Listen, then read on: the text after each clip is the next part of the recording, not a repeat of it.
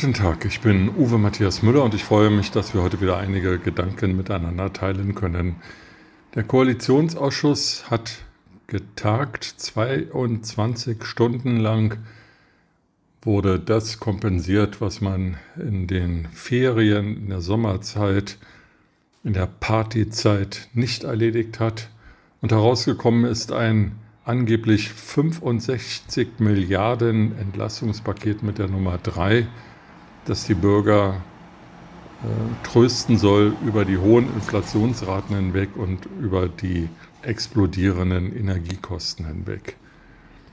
Dieses Entlastungspaket 3 ist äh, zwiegespalten, nämlich einmal summiert es Leistungen auf, die entweder sowieso schon beschlossen waren, oder die durch Kommissionen künftig erst festgelegt werden sollen oder zu denen die Zustimmung Dritter, zum Beispiel der EU oder der Bundesländer, notwendig ist. Reduziert man also dieses Entlastungspaket 3 auf das Wesentliche, auf das, was wirklich da ist und was der Bund umsetzen kann, dann reden wir über 18 Euro Kindergeld, die zusätzlich ausgezahlt werden, 18 Euro.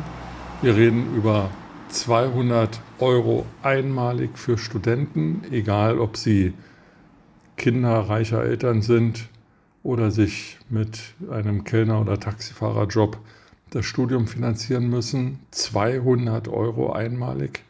Und wir reden über 300 Euro für Rentner, damit wird das ausgeglichen, was äh, die Ampelregierung im Entlastungspaket 2 offensichtlich nicht wollte oder vergessen hat, nämlich auch Rentner zu entlasten, 300 Euro einmalig.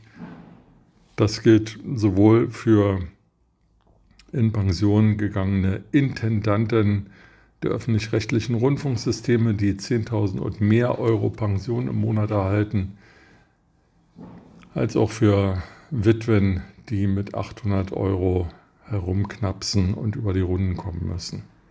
Aber es sind wie gesagt Einmalzahlungen, 200 Euro, 300 Euro, 18 Euro Kindergeld jeden Monat. Das also ist der große Wurf, den Olaf Scholz, Christian Lindner und Omid Nuripur gestern verkündet haben. Weitere Dinge sind, wie gesagt, erst in der Mache und ob sie kommen, weiß kein Mensch. Während in Portugal, Spanien, Österreich Energiepreisbremsen eingezogen wurden, Energiepreisdeckel wirken, Strompreisdeckel wirken, sollen hier Kommissionen Abstimmungsprozesse mit der EU-Bürokratie in Brüssel erst dafür sorgen, dass irgendwann irgendwas kommt. Man will Gewinne von Unternehmen abschöpfen, die angeblich unrechtmäßig Spekulationsprofite einstreichen. Ob das grundgesetzlich überhaupt möglich ist, ob das fiskalpolitisch überhaupt möglich ist, weiß niemand.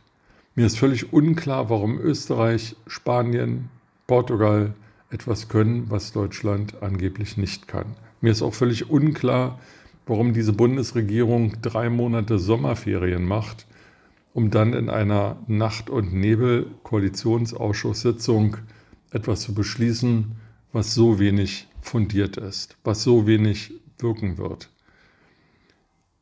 Es gibt viele Politiker über die Parteigrenzen hinweg, Nancy Faeser, Annalena Baerbock, Bodo Ramelow, Friedrich Merz, die davor warnen, dass die Bürger, wenn sie denn registrieren, was da wirklich an Hilfe kommt und was da an Belastungen auf sie zurollt, dass diese Bürger wütend werden könnten und demonstrieren. Wir haben am Wochenende in Prag eine Demonstration erlebt von 70.000 Bürgern, parteiübergreifend organisiert, von rechts bis links.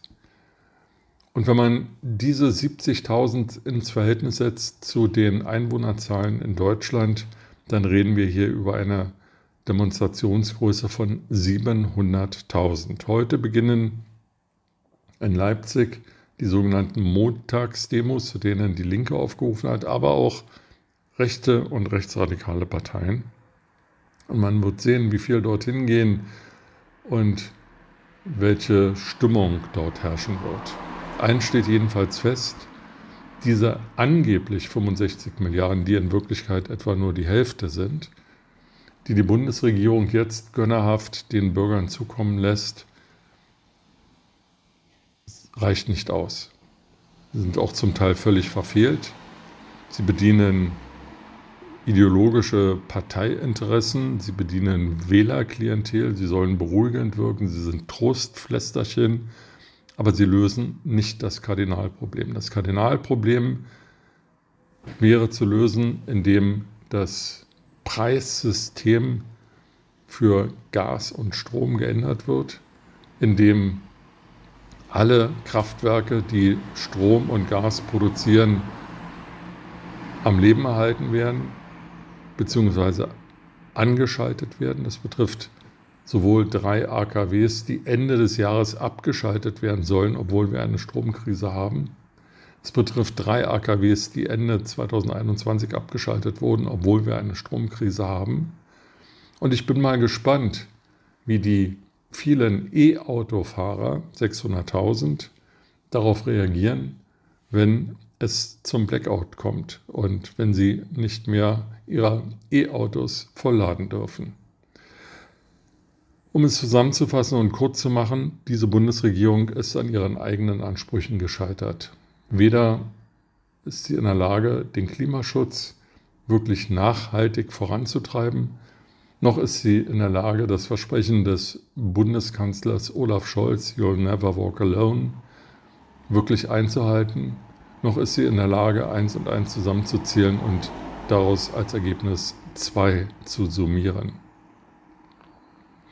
Die Bürger wissen das. Neueste Umfragen zeigen, dass die Mehrheit, die übergroße Mehrheit der Bürger weder glaubt, dass diese Bundesregierung bis zum Ende der Legislaturperiode durchhält, noch dass sie sich das wünscht. Die Mehrheit der Bürger wünscht nicht, dass diese Bundesregierung bis zum Ende der Legislaturperiode regiert.